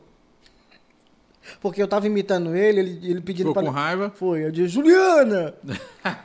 e, e a Juliana Paz, é que tava... E eu ficava imitando, ele, ele desconcentrava. E o produtor chegou pra mim, não faz isso. Aí eu ficava dizendo, O escondido. produtor dele? Era, faz isso. Eu disse, Juliana, fala com a gente! e ele ficou puto e jogou o microfone no chão. E quebrou. Sacanagem. Aí deu uma confusão ali, enfim. Essa matéria nossa foi pro ar. E aí tá sensacionalismo da porra, que a equipe do, do- de televisão se desentende. Briga, Era. não sei o quê. Que o N fazia muito bem essas Não, paradas, né? genial isso aí. Domingo à tarde. Aí rendeu e disse: Vamos fazer melhor. Vou botar você em Tambaba. Na parede de nudismo. Pronto. Ele disse: Eu vou. Olha, eu doido pra fazer. Eu vou, vai mesmo. Eu falei: Vou. Ele disse: Pronto, vamos marcar. E foi eu pra Tambaba. Aham. Regininha, mulher caçote, minha mulher, menino, uma esculhambação da porra. E essa matéria bombou e reprisou e fi- circulou aí no- na- na- nas redes sociais, na época do Facebook. E bombou, bombou. Aí eles me contrataram. Aí o Aloysio também veio nessa época. O Aloysio veio e começamos a fazer matéria junto. Tipo Vesga e Silva. Cara, é muito era bom aquilo. Tipo Vesga e Silva. Então tudo que tinha a gente fazia. Isso foi depois do Miss Catiroba do Tirulipa, não foi? Não, acho que foi, Foi antes. antes? Foi antes. Porque é, Que eu me lembro, Foi. até o, o eu não tô lembrando aqui a cronologia. É, ele veio fazer uma matéria aqui, a gente E foi eu perseguir lembro ele. vocês lá, eu lembro disso aí. A gente foi perseguir ele. Então o que é que acontece? O, o Aloysio Tiru foi pra, pra Record, Isso, Eu pro vi- Tom. pro Tom. E eu fiquei aqui na, na, na, na TV Diária, sozinho. Aí entrou uma galera também, eu acho que o Anderson Justo entrou. Entrou o Dinei de Camurupim pra fazer o Miss Catiroba, pra continuar o Miss Catiroba que o Tiro Lupe tinha ido pra Record, então Sim. tinha que continuar. que Mas uma não rolou. Não, rolou. Não, não, não- tinha a pegada do tiro livre, É. mas, mas o, o projeto rolou e terminou, né? É, ficou fazendo matéria mais de, de, de rua também. Porque da, Rede TV, da TV Diária eu fui pra Rede TV. Uhum. Fazer o. A Vila do. A, a Feira do Riso. Feira do... E como é que foi essa experiência lá na Foi RTV? muito Te massa. pagaram completo mesmo salário direitinho? Pagaram. Na época tinha essa, essa, essa zoação que dizia que a Rede TV não pagava, né? É. Tinha uma- a galera fazia muita piada com isso. Exato. Mas eu, graças a Deus, sempre recebi de boa. Até quando acabou o contrato, ainda passei um tempo trabalhando com o João Kleber. De boa, recebendo. E tu fazia pegadinha? Não, eu ficava só eu e o, o Tortorelli na Ah, redação. Pode crer. Então eu fiquei mas- pouco tempo. Tu que tava lá então, as pegadinhas combinadas mesmo? Questão de ética eu não vou dizer, mas basta você olhar os atores que estão fazendo a pegadinha. Os atores, já dei a dica. Aham. Estão fazendo as pegadinhas, aí você assiste a Cristina Rocha na segunda. a você mesma assi- galera, a Não, mesma a mesma galera. galera, então não tem como. Não tem como não ser, né, cara? Não, tem- não, mas eu acho que é até natural, cara. É Na- produção. na TV, é, na TV. vezes, por exemplo, o cara tem que. Agora que eu tô na TV, eu sei, o cara tem que entregar matéria sábado. E aí, vai render ou não vai render? Boy, bota uns atores lá e vamos render esse negócio. É, é produção, cara, tem que trabalhar. Imagina isso. Agora que eu tô no meio, eu tô entendendo por que, que tem que ser combinado. Eu lembro de uma. Na internet você bota. Mas eu, eu Os não- atores são é, mesmo. eu não fazia parte dessa, da- tipo, dessa parte do programa. Eu era mais na, na- na redação. Eu e o Tortorelli. Eu fiquei pouco tempo. O Tortorelli ficou mais tempo E lá. essa experiência de ir pra São Paulo, pra Rede TV, fazer esse projeto? Ah, foi muito bacana. Gostei demais. Aprendi muita coisa também lá. Muito. Com o Ed. O Ed Gomes, que era o nosso redator, junto com o Ricardo Neves, que hoje é repórter do Siqueira, lá em Recife. Tu tem uma relação muito boa com o Siqueira também, né? Tive mais. Já tive mais, bem Coisa mais. mais íntima. Eu já tive bem mais. Não, eu conversava com ele desde a época da, da- Quando ele trabalhava na Ponta Verde, que ele foi pra TV Arapuã, que é a rede TV de João Pessoa, que eu trabalhei lá também. Então eu comecei. a- Antes de ele ir pra Manaus. antes dele ir pra Manaus. E eu conversava muito com ele. Aham. Eu gostava da pegada dele. E dizia, mas tu tem que ir pra rede nacional, mas tu tá se perdendo, vamos. Não, uma hora dá certo. Vai pra rede nacional, fala com a galera. Não, uma hora dá certo, uma hora dá certo. Foi quando ele Migrou pra Manaus. migrou pra Manaus e ficou nacional. Eu acho que, particularmente, que ele se perdeu um pouco ne- nessa, nessa pegada agora em ter politizado tanto o programa. Eu não acho isso bacana, eu acho. É uma opinião minha. Uhum. Não estou dizendo que ele está certo ou está errado. Mas vai pro corte. Fala. Mas eu acho que eu, como telespectador, eu vou falar, eu, como telespectador, perdi o encanto Uhum. de ver o programa dele diariamente, como eu via. Quando era só aquelas fuleiragens, aquelas, aquelas brincadeiras com elenco. Aquela... Quando começa a entrar muita política, eu particularmente não gosto. Então já é uma coisa que, se, se me tira da, como telespectador, deve tirar também uma galera. Então é uma escolha que você faz. Quando você bate num. num Você toma um lado, de certa É, forma, né? você toma um lado, Até o você- Bolsonaro foi lá recentemente, fez Foi. entrevista com ele e tal. Mas assim, eu acho que ele, ele se não tivesse tanto. É um momento também, né? Se tivesse tanto politizado a parada do programa, a audiência estaria bem melhor. Na minha visão. É, eu, eu lembro que começou. Quando começou. Aliás, em Manaus já tava voando pra caceta, assim. Aí pegaram e botaram nacional. Aí eu, eu viro e mexo, eu assisto ainda. Aí ele tem um repórter no Brasil todo. Eu acho isso muito genial. E é feito de Manaus. Eu- isso que eu acho mais foda ainda. É a primeira vez eu acho que é feito isso no Brasil. Não é né? que ele foi pro, pro sul pra fazer, pra São Paulo. Não, ele tá, tá em Manaus e tá espalhando sinal pro Brasil todo. Isso eu achei muito foda. Eu achei, achei a audácia dele muito massa de, de ter repórter em tudo que é lugar. Achei, achei sensacional. Achei muito massa mesmo da parte dele. Mas quando ele começou, não, mais uma vez, não que ele esteja errado, mas quando ele começou a politizar, aí começou ali do Bolsonaro e não sei o quê, e atacar muito um lado e meio que defender o outro, aquela essência da resenha, né? Aquela meio que foi se dissipando, né? Meio se perdendo ali no meio do caminho e tal. E aí, eu realmente, hoje eu assisto só os cortes do programa dele, né? Que aí porque você escolhe o que você quer assistir. Então, tá lá, o corte. Briga do samurai com fulano. Aí é engraçado. O... Os mechan é muito bacana, muito Pô, engraçado. Nossa, os mechan dele é genial. Às vezes eu tô fazendo mechan, aí, ó, assim, tô aprendendo, né? Claro, tô, o programa só tem cinco meses, então tô aprendendo ainda. Então, às vezes eu tô fazendo aqui, macho, aí o cabo assim, cabelo de errar, aí. Acho que não, velho. Eu acho que tem que fazer. Eu tô vendendo produto, só que eu vendo produto do outro jeito. Então, o Siqueira em si, ele é realmente. Nesse ponto, eu acho ele genial de fazer o que ele faz. Não, ele, ele é um mistura ele- muito. Ele é assim. um excelente comunicador, isso não pode negar. Não. Se ele defende o presidente ou não, isso eu não tô, tô nem tô cagando pra isso. Mas eu acho ele um excelente comunicador. Ele sabe se comunicar. Ele saiu do nada e hoje é o que é, é mérito dele, da- do trabalho dele. Mas o que é que eu acho? Eu acho que quando, na minha opinião, quando você entra para ser um, um comunicador, um apresentador, você tem que tentar agradar o máximo de pessoas possível. Uhum. Você não pode. Lógico que você não vai agradar todo mundo, 100% você não vai, mas você tem que agradar a maior quantidade de pessoas possível.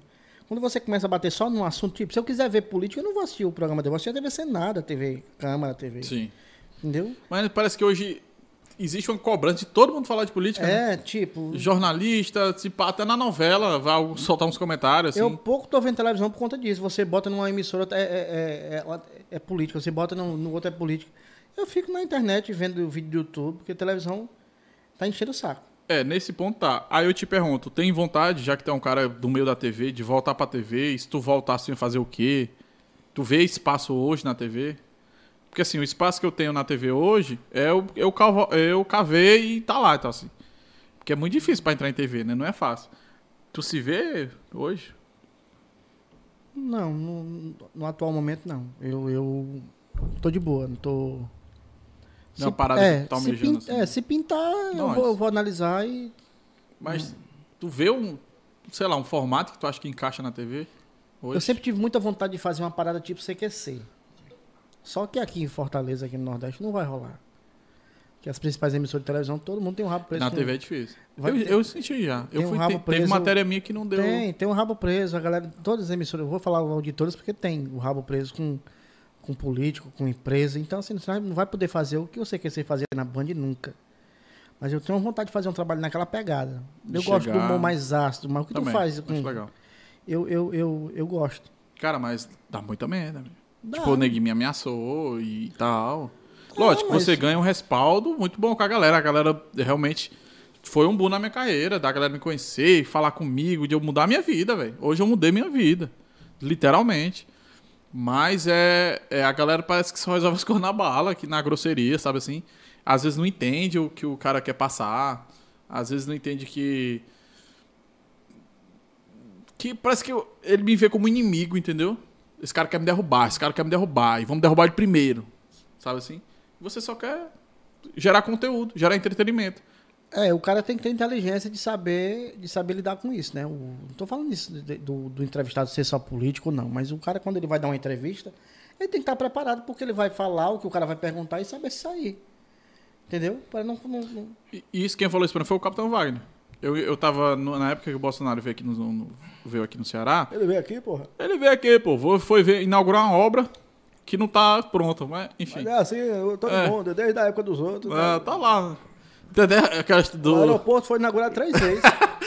E, e, Ainda tá um ano terminando. novo. É, tá terminando. o metrô de Fortaleza ele foi inaugurado a- até um buraco. Ainda faltava o resto, mas inaugura essa O anel né? viário tá lá. O anel viário foi inaugurado agora pelo Camilo e Bolsonaro e nem tá pronto. Eu acho, Macho. eu acho isso genial. E os caras têm a cara de pau de vir inaugurar, eu acho É. massa isso. Eles vêm, nós estamos aqui inaugurando uma coisa que não terminou, bicho. Fica um negócio meio esquisito, né? Fica. E tipo, é- é...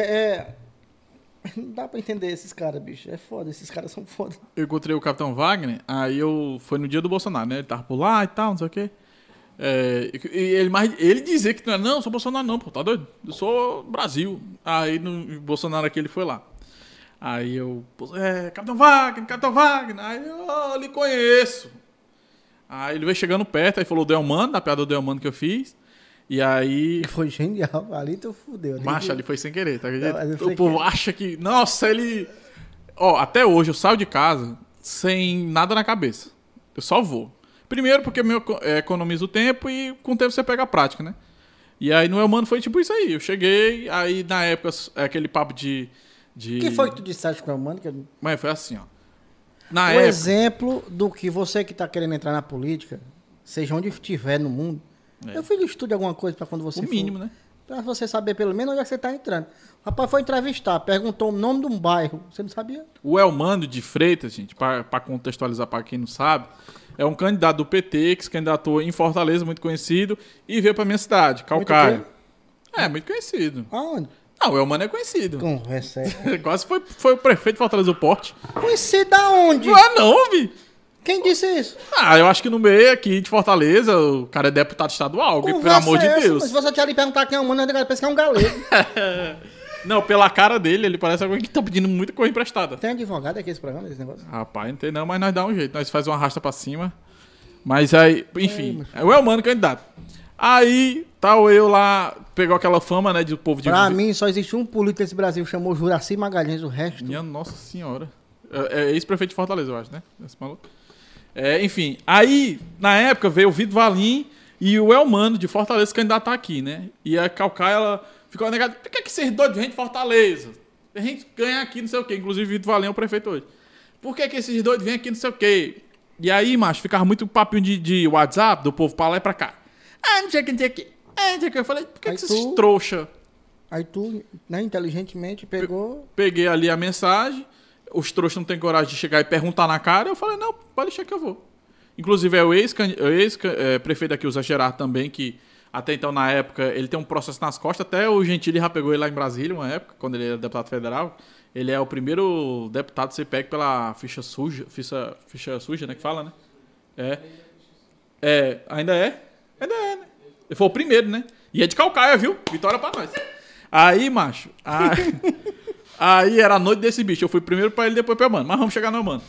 Aí todo mundo falando, esses caras de Fortaleza não conhecem nem Calcaia. Aí do nada eu olhei pro mano e falei, mano, pra provar que esse povo tá errado, que você conhece Calcaia. Ele é porque eu conheço, mano. Calcaia tem índio e tem uns quilombola. Aí, certo. Não diga. É só falei isso. Aí, não sei o que, como é que é a tua caminhada aqui em Calcaia? Olha, eu sempre tô caminhando com os índios e com os quilombola. Aí eu tô entendendo esse bicho aí. Aí Pra provar que meu filho conhece aqui de Calcaia, da cidade, eu vou te falar três bairros. Os três, tem um deles que não é de Calcaia. Só que os três eram. Aí eu falei Potira, que é um bairro muito populoso. Falei, acho que foi Capuã que eu falei. Foi, não, não foi outro que eu falei. Eu não lembro qual foi que eu falei. Resumo, resumo. Mas, enfim, foram três bairros muito, é, muito populoso e conhecido. E aí, macho, um de cada região, porque Calcaia é dividido em várias regiões, né? Então foi um de cada região. Aí era Potira, Capuã e Grilo. Que Grilo também é um bairro muito conhecido em Calcaia. Aí eu falei, qual desses três não existe em Calcaia? Aí ele, o Grilo, né? Aí eu virei para mim e falei, é, esse aí conhece Calcaia. Meu amigo, eu fiz o corte, postei num grupo de política, pronto. Você Ah. foi perverso. Não. Eu, não, eu entrei pra ferrar todo mundo. Você foi perverso. Uai, ele que vem pra se candidatar na minha cidade não sabe nem o nome dos bairros e a culpa é minha, entendeu? Então, eu mando fica a dica. Daqui a três anos você já Pô, pode. estuda, cara. E não, e outra, não sabe, fala. Mas sabe onde é o grilo agora? Agora ele. Não, e- inclusive, eu encontrei ele numa passeata dele no grilo.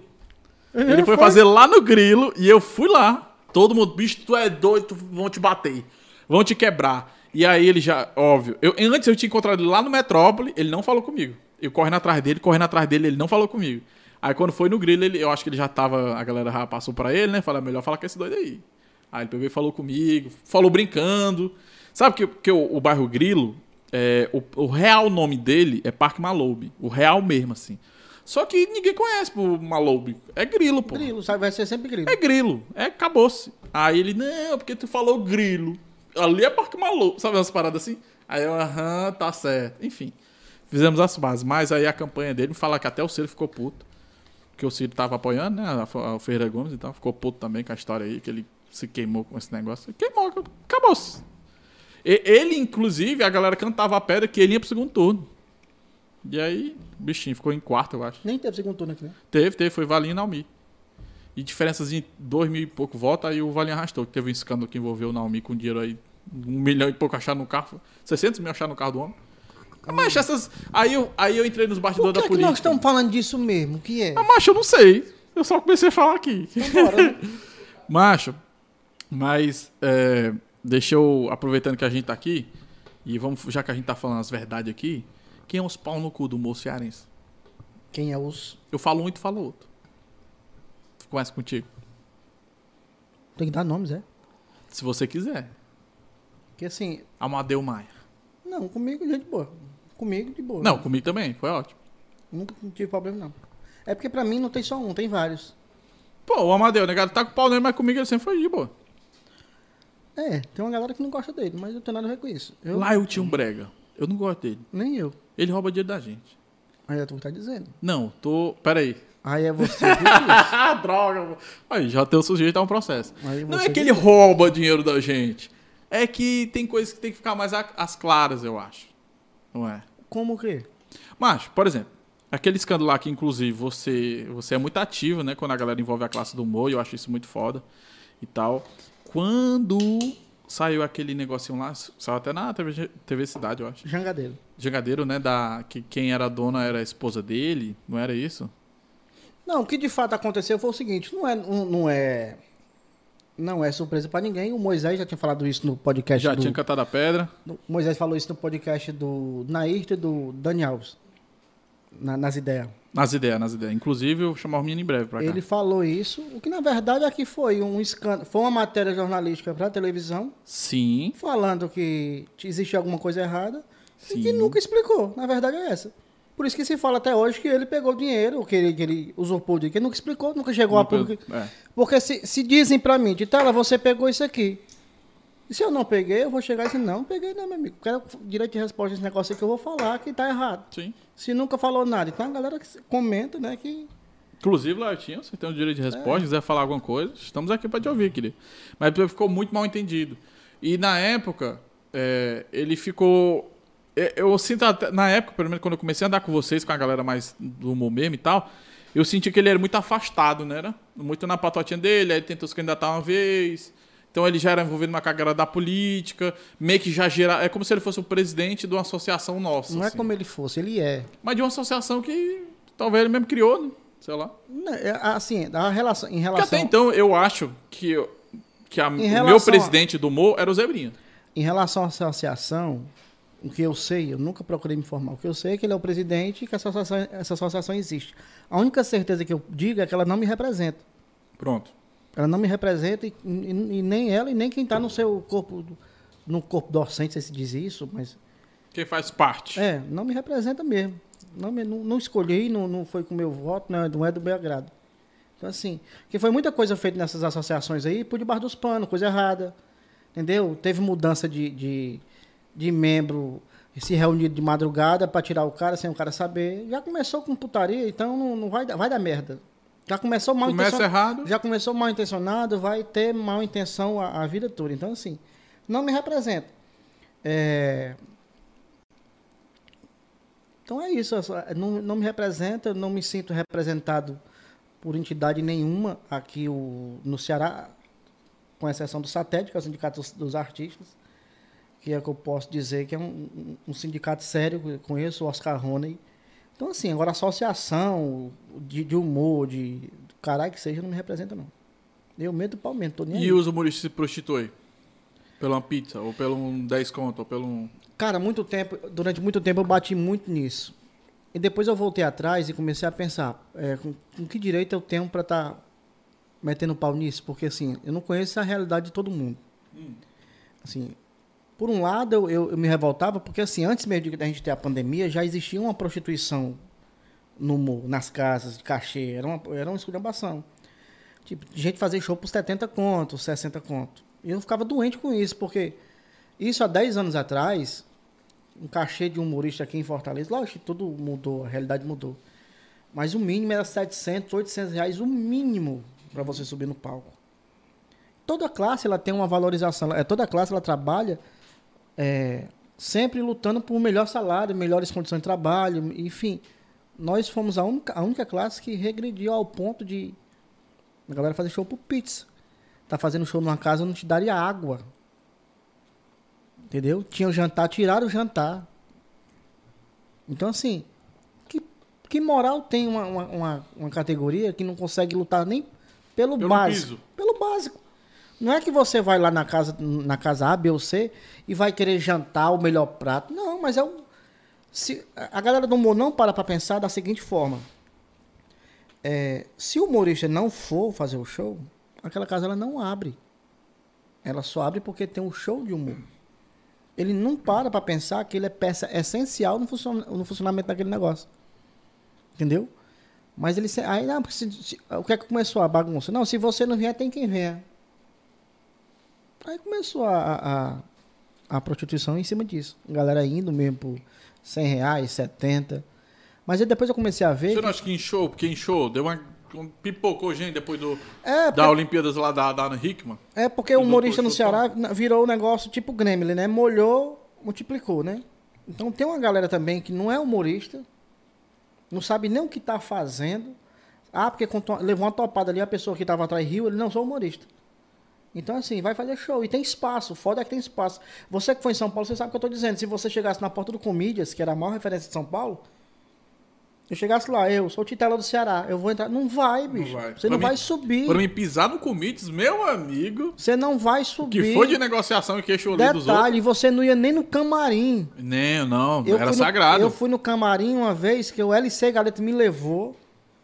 O LC Galeto tava fazendo show, eu tava em São Paulo. Eles diziam, vamos lá comigo. Eu, eu sempre fui muito acanhado pra isso, eu sempre tive muita vergonha.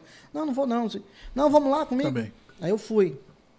Tava o Cambota, tava o Rodrigo Marques na época, eu acho. E eu entrei pra falar com os caras e tudo. Mas aqui, nas casas de humor, na grande maioria, as pouquíssimas exceções, se o cara chegar e disser assim, não, eu sou humorista. Peguei, pai. Eu sou humorista. Vai ter espaço. Vai. Ah, Vai. é? Foi, ai, sobe aí, faz meia hora. Sabe? Não tem, não tem um critério, não tem um pingo de respeito, de respaldo, respeito aos que já estavam. A galera também não. Ah, Titela, mas quando você fala isso, você não quer que tenha espaço de jeito nenhum. Eu, quando eu comecei, eu ia. Eu, quando eu comecei a fazer show, eu pegava um, ônibus, ia bater lá na frente do Shopping Pizza pra assistir Zé Modesto, Raimundinha, Ciro Santos. Assistir. Uhum. Tem até uma coisa muito bacana, se você depois pode até convidar ela pra, pra vir aqui falar. A Aurinete Camurupim passou um negócio muito bacana no começo da carreira. Que ela tinha uma fita com o show dela e, e levou pro, pro, acho, pro pessoal que organizava os shows no, no Shopping Pizza. Não sei se era, o- era Oswaldo, era o irmão dele. E deu a fita. Isso na semana seguinte, não, seu trabalho não serve pra minha casa, não. Uhum. Existia um critério. E ele entendeu, ele foi, ele foi inteligente para entender que naquele momento não estava preparado para estar ali, mas depois ele este- est- esteve.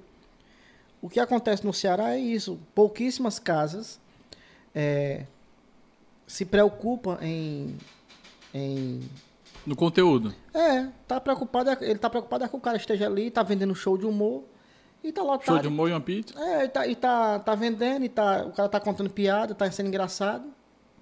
Aí o cara sobe e faz um, um show que não é dele, um repertório de outra pessoa. Às vezes o cara copiou é, três jeitos, velho. É, tá- em 2021 o cara fala num restaurante de escatologia, Uhum. sabe? E, assim, e é o humor que o turista ele vai sair, não, não sabe nem quem é o humorista, não, é do humor cearense, acho o show, É. show de humor cearense. Que na Beira-Mar eles vendem o quê? Show de humor. Show de humor. Não é o show do Titela, do Paulo, do... do- não, É show de humor e uma pizza. Vai lá, quem é hoje? Não, esse aqui, esse aqui, esse aqui. Ninguém sabe nem quem é. Só vai. Porque não, tem, não existe uma consistência. Sim, verdade. Não existe um- um- uma preocupação. E eu vejo isso de forma preocupante, porque nós já estamos aí há quase dois anos sem trabalhar, sem fazer shows, Isso. entendeu? É, tá caminhando para a volta, estamos caminhando para uma volta, né? Isso vai, em um determinado momento, isso vai, nós vamos ter que conviver, como a gente está convivendo já com isso. Isso me preocupa. Se já era ruim antes da pandemia, imagine agora que tem todas umas restrições, quantidade de pessoas, limitação de espaço, limitação de horário. Eu fico preocupado como é que vai ser o futuro do humor cearense aqui no Ceará. Cara, tem um colega que ele. que foi o seguinte. Ele falou assim, Paulo, eu quero começar a fazer stand-up e tal. Aí, mesmo esquema que eu sempre faço. Cara, vê o livro do Léo Lins, da Judy Carter, vai pegar referência e blá blá blá. Aí ele, não, cara, tu não, me apresenta alguém aí, já pra mim começar? Tipo, quer pular etapa, né? Não, brother. Macho, tu já foi em tal lugar ver o show? Eu não, mas é muito longe, mano. Eu falei, então tu nunca foi lá? Não, mas até- não tem como eu ir só pra, pra conversar com o povo, que o network é o fundamental, né? Não tem como eu só conversar com o povo, não, cara. Eu tenho, se, eu tenho que ir pra fazer logo. Pra valer a pena eu ir.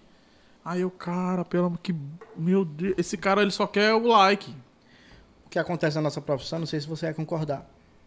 Um cara que Concordo. ele, o cara que ele vai pilotar um avião. Hum. Ele é piloto de avião. Eu entendo de avião, sou apaixonado pela aviação. É, isso eu sei, isso eu Entendo. sei. Mas se eu chegar em qualquer empresa aérea e dizer assim, eu sei pilotar, se eu não tiver como provar que eu fiz um curso, que eu fiz hora de voo, que eu estou certificado para voar aquela aeronave, eu não vou voar. Você não vai, filho. Você pode ser, você pode conhecer cada parafuso dessa aeronave, você não vai pilotar. Cadê a sua certificação? Uhum. Cadê o seu? A nossa profissão não, não, não, não existe uma, uma- nada que, que regulamente, que te peça uma profissionalização, pelo menos um, um- o básico. O básico não tem. Se qualquer pessoa chegar, não, eu sou humorista, o cara vai ter espaço, vai fazer. Aí isso desprestigia quem a vida toda. Estou falando dos mais antigos, que ralaram pra caramba, fizeram show em areia de praia, Uhum. entendeu? Que aguentaram os trancos e barrancos. E na década de 90, que era muito mais difícil de fazer do que agora, show, a divulgação era, era mais precária, era televisão, jornal. Hoje, Quanto deve ser difícil naquela época fazer uma Entendeu? divulgação. quando você abre espaço pra gente sem nenhuma qualificação, e com isso eu não estou dizendo que essas pessoas não mereçam ter espaço, não é isso. Elas merecem. Só que não dá pra pessoa começar no palco Não dá pro cara subir, o cara que. do lado da Roscléia. E fazer meia hora. Sim. Não, bicho, tu vai entrar. Lá no Sudeste é assim, tu vai fazer uma canja. É cinco minutos. É open. Aí depois Open, né? o cara migra pra canja. Pronto. Depois pra se convidado. tu quiser, se tu não quiser, tu não faz. É. Então, assim, aqui é o único canto que o cara já chega e diz, não, eu vou fazer o show mais a Rosclé ali. É meia hora dela, meia hora minha. Não, eu E- vou fazer mais o tiro limpo, que é. Eu falei, macho, eu falei com a, com a Roscléia pra fazer show com ela, a bicha já nem olhou pra mim. Ô, gente, meu amigo. Eu, e, macho, eu tô cansado de, de ver uma galera que achar que era assim, mano. Hoje eu digo assim, quando a pessoa vem no meu Instagram de tela, eu quero ser humorista, que eu faço, eu desisto. Uhum. Às vezes eu digo brincando, que é de uma certa forma uma brincadeira, aí depois diz, não, cara, tem que estudar, tem que. Mas por que, que eu digo? Quando, principalmente quando eu digo desista. Porque é pro cara dar uma, uma travada e porra, eu acho que eu tô começando da forma errada. Eu não, eu não mandava mensagem pro Tom Cavalcante pra, pra ninguém. Eu fui ver como era, eu fui, eu fui batalhar. Ah, Titela, você com isso, você quer dizer que você nunca fez uma piada do outro colega, nunca fiz. Todo mundo se espelha em alguém, vai fazer numa hora. Mas chega uma hora que, bicho, agora é só tu, vai-te embora. É. E eu tô cansado de fazer, no próprio autoral, que é a única casa que eu tô fazendo hoje em Fortaleza, é, quando a gente vai fazer alguma coisa, tô cansado de levar água, mas pelo menos eu tô fazendo algo que eu, que eu pensei, que eu fiz, entendeu? Aí algumas coisas que eu já sei que funcionam, eu coloco, faço uma costura, mas eu, eu saí completamente, me libertei desse, dessa parada de estar de tá olhando, eu prefiro, eu prefiro não assistir os colegas, porque automaticamente você não é que você copia, você vê algo que funcionou no cara É. e você começa a escrever, aí você lembra daquilo. Sem, sem assimila. nenhuma maldade, você É, põe ali. Acontece, acontece. O que aconteceu com, com Moisés lá na época do Faustão. Da, da parada Do Vitor Sarro? Do Delele, que não tinha nada a ver com o qual depois eles se entenderam. Isso, isso, isso. Já aconteceu também, eu acho que com- eu com o Vitor Ali, uma coisa parecida, do Belmax, aí... na- só que na época, tipo, eu nunca nem tinha visto o show do Vitor, aí a gente conversou e eu, não, Vitor, Mas aí também acon- acontece as coisas por sacanagem mesmo. Eu vou usar aqui um exemplo que. Vou até dizer o nome, o Manguaça. ah, mas o Manguaça... Mas. É, mas ele- Manguaça, Mas porra, ele, bicho. mas ele na, na Me época- ajuda, cara. Na época ele me ouviu. Na época ele me ouviu. E eu cheguei a fazer um show, ele tava fazendo um número do Alex, que era aquela música do, do Elimar Santos. Eu e você. O Alex abre o show dele com a roupa igual. A roupa igual. A música igual. Só faltou a peruca. Não, ele tava com a peruca. Nossa. Ele tava fazendo a mesma coisa. Ah, Só tá. que a diferença é que ele botou uma- o, playback, uma, uma- a música mesmo. E o Alex o Alex imita. canta, o Alex que ele canta, ele entra cantando. Ele imita, né? É. Então, assim, eu fiquei vendo aquilo, na época eu disse, ó, se eu não derrubar esse rapaz do palco, assim, então faz o seguinte, pra mim não ser ignorante, quando ele terminar esse número, você bota a minha vinheta e eu entro. Não sei nem quanto tempo ele tá. Bota a minha vinheta e eu vou entrar. E foi assim, aí ele já percebeu que ele tava fazendo algo errado, e quando eu desci do palco, ele tava chorando no camarim. Pode perguntar essa história pra ele, que é verdade, chorando. Eu disse, você sabe que eu vou dar um cagaço, não sabe? Isso não se faz, tá começando errado, não é assim. Você pegar um, um número do cara, não é porque é a maior referência do cara que acabou de ganhar o Faustão, mas foda-se. Não é pra fazer esse tipo de coisa. Não é uma homenagem, o cara não morreu, não precisa homenagear ninguém. Se é uma homenagem, faça no show dele, vai no show dele, ó, vou fazer uma homenagem, vou imitar um número seu. Sim. Mas onde você tiver, que eu tiver, e você estiver fazendo, eu vou cortar o seu número. Eu disse isso pra ele, olhando pra ele. E ele, não, não vai se repetir, não, não sei o quê. E de certa forma ele ouviu, ele lembra disso. não- muita Ele coisa ele tirou. boa. Só que ficou com aquele negócio da. Pegou a fama, pegou né? a fama, embora não faça hoje muita coisa que fazia, mas ficou com a porra da fama. Macho, mas agora pra, pra, pra gente já encerrando o papo, Já, nós Já? tem três esfirras. Não, dá tempo. Eu quero que. Agora, bem de bastidor mesmo, que a gente começou a conviver bastante quando eu comecei a trabalhar com a Roscler. E aí eu conheci, conhe- fui pra esse lado bom do humor, digamos assim. E aprendi bastante trabalhando com ela, escrevi os vídeos dela do YouTube, enfim, foi muito gratificante aquela época e tal.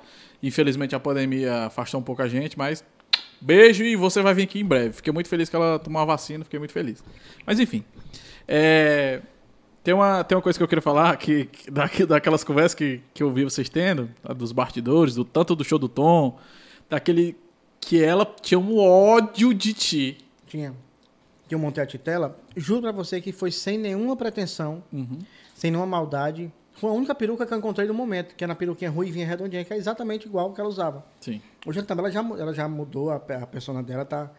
A Rosclé é completamente diferente do que era há, há alguns anos atrás. Só que na época era muito parecido.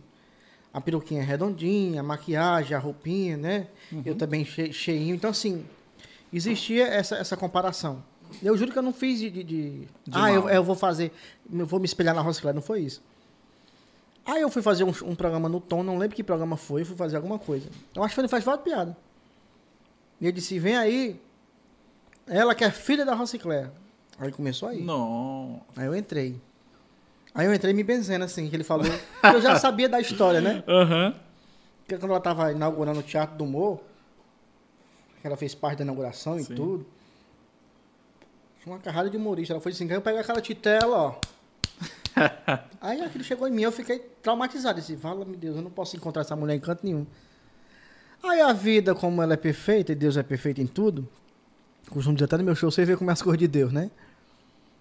Tô eu indo para São Paulo, gravei, não vi ela na ida, não vi. Gravamos programa, eu sabia que ela estava na Record também gravando, Uhum. mas não vi, que a gente gravou programas diferentes, em Uhum. horário diferente, mas eu sabia que ela estava lá. E eu me escondendo e não posso ver essa mulher que ela vai me pegar. O que que acontece? No voo de volta, os dois Ah. no mesmo voo, um do lado do outro. Não basta estar no mesmo voo, tem que estar do lado Do do, lado. Ela no corredor, ela só viaja no corredor, outro. Aham. eu aqui na poltrona do meio e uma pessoa aqui. Quando eu vi ela, que eu sentei, eu gelei. Eu fiquei, eu fiquei as três horas mais calado na minha vida. Cara. Foi o voo mais, mais louco da tua vida, né? Foi, eu aqui calado, calado, calado. Aí quando o avião pousou aqui, ela disse assim, ela bateu no meu ombro e disse assim, ó, não tem raiva de você não, viu? Isso é mentira do povo. Apareça lá na Lupus que eu quero falar com você, conversar com você. Macho, aí o sangue voltou, Ah, né, pras pernas. Porque, pô, a Rociclé, bicho. É a Rociclé. Quando eu cheguei na Lupus, ela disse assim, tá preparado? Espera quê? Não, você vai entrar. Eu disse, como é? Você vai entrar. Eu disse, não, hoje não. Qual é o dia que você pode? Pode amanhã? Eu disse, posso. Chamei você pra trabalhar aqui comigo. E eu fiquei sete anos trabalhando com ela. Acho que foi sete anos trabalhando com ela. E o processo de eu sair da Titela pra Cara Limpa, ela foi a pessoa fundamental nisso. foi. Que eu fazia, eu já fazia algumas coisas de televisão de cara limpa e tudo, mas nada no palco. Uhum. Ela disse, ó, não tá dando certo não esse negócio não. Titela e Rociclé, as pessoas estão achando que é a mesma pessoa, que eu só troquei de roupa, mesmo a gente entrando um cumprimentando o outro, acha que é um. Não dá certo não, dá certo não. Vamos fazer o seguinte. Eu tô precisando de cara limpa. Tem muito personagem, se vira. Só isso. Eu, como assim se vira? Se vira, faz, eu, falo, o que tu faz aí sem a titela. Quero testador de cara limpa. Aí eu entrei nessa.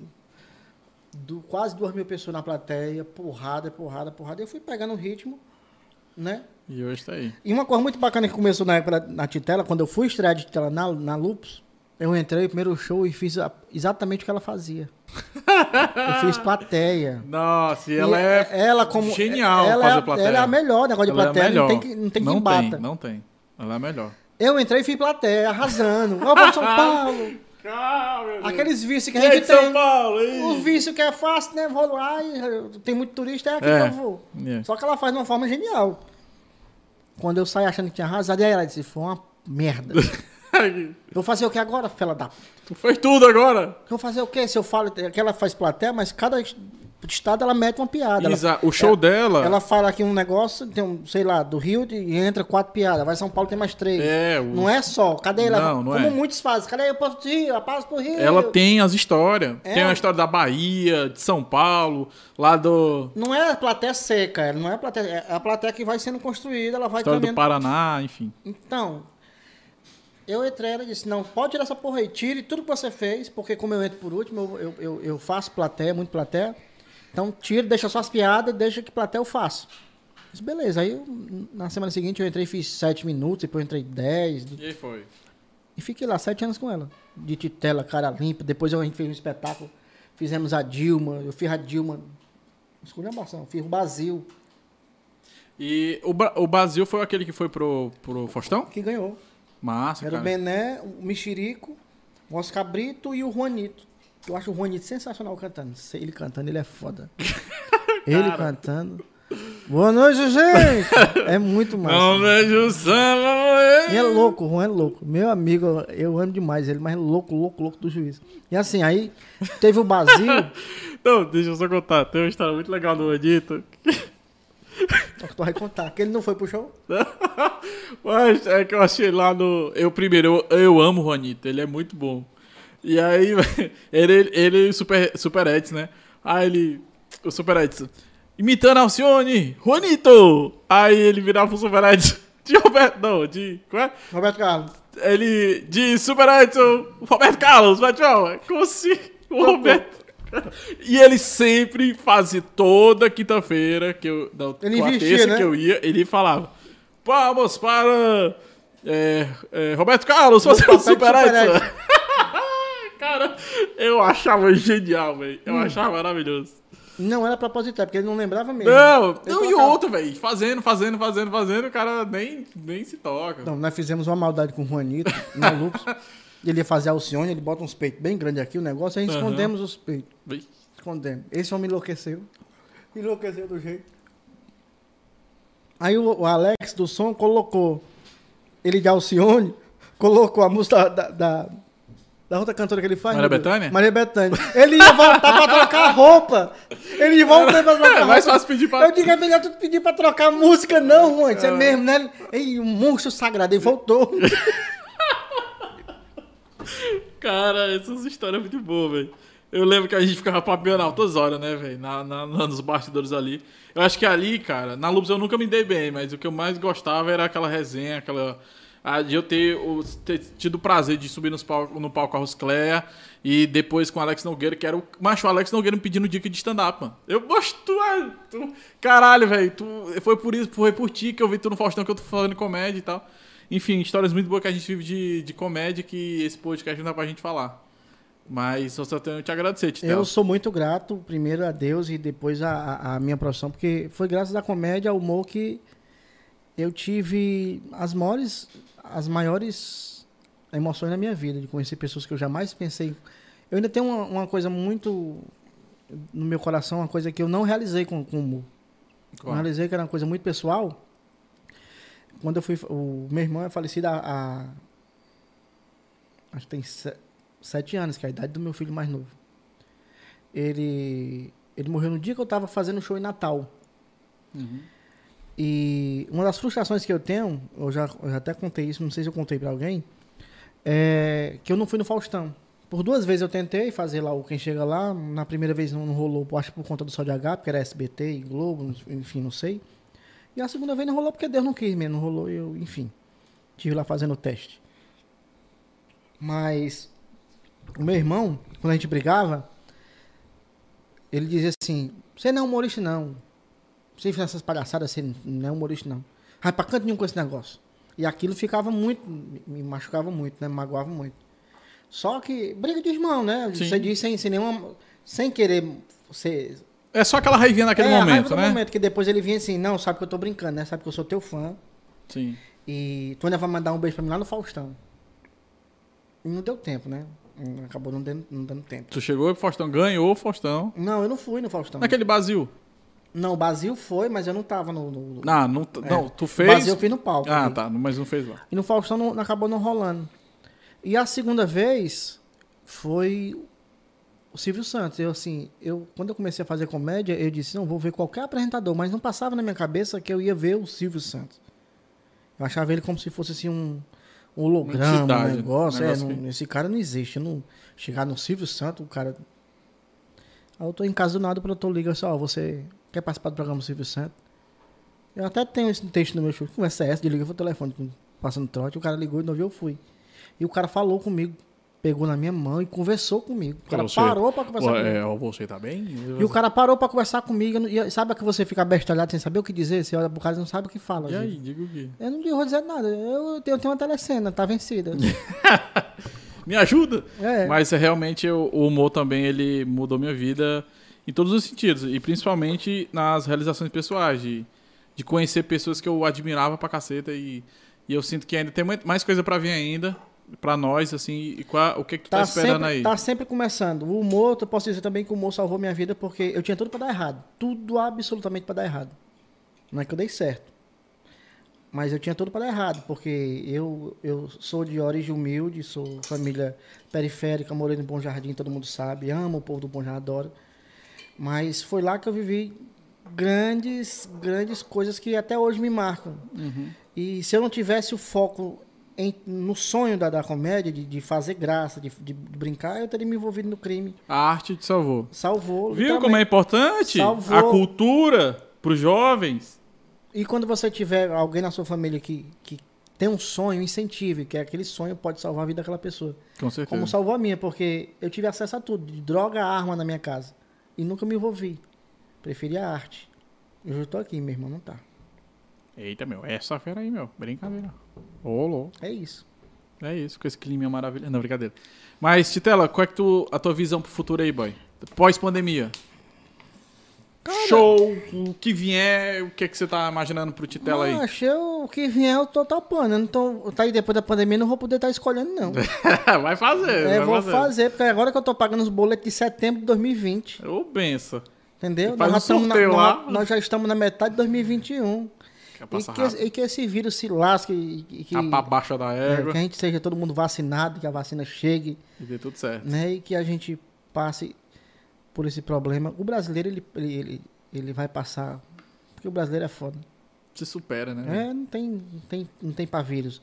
Infelizmente perdemos muitas pessoas aí, perdi amigos, perdi pessoas próximas, mas quem ficou, vamos lutar pra mudar esse negócio. De fazer o gera.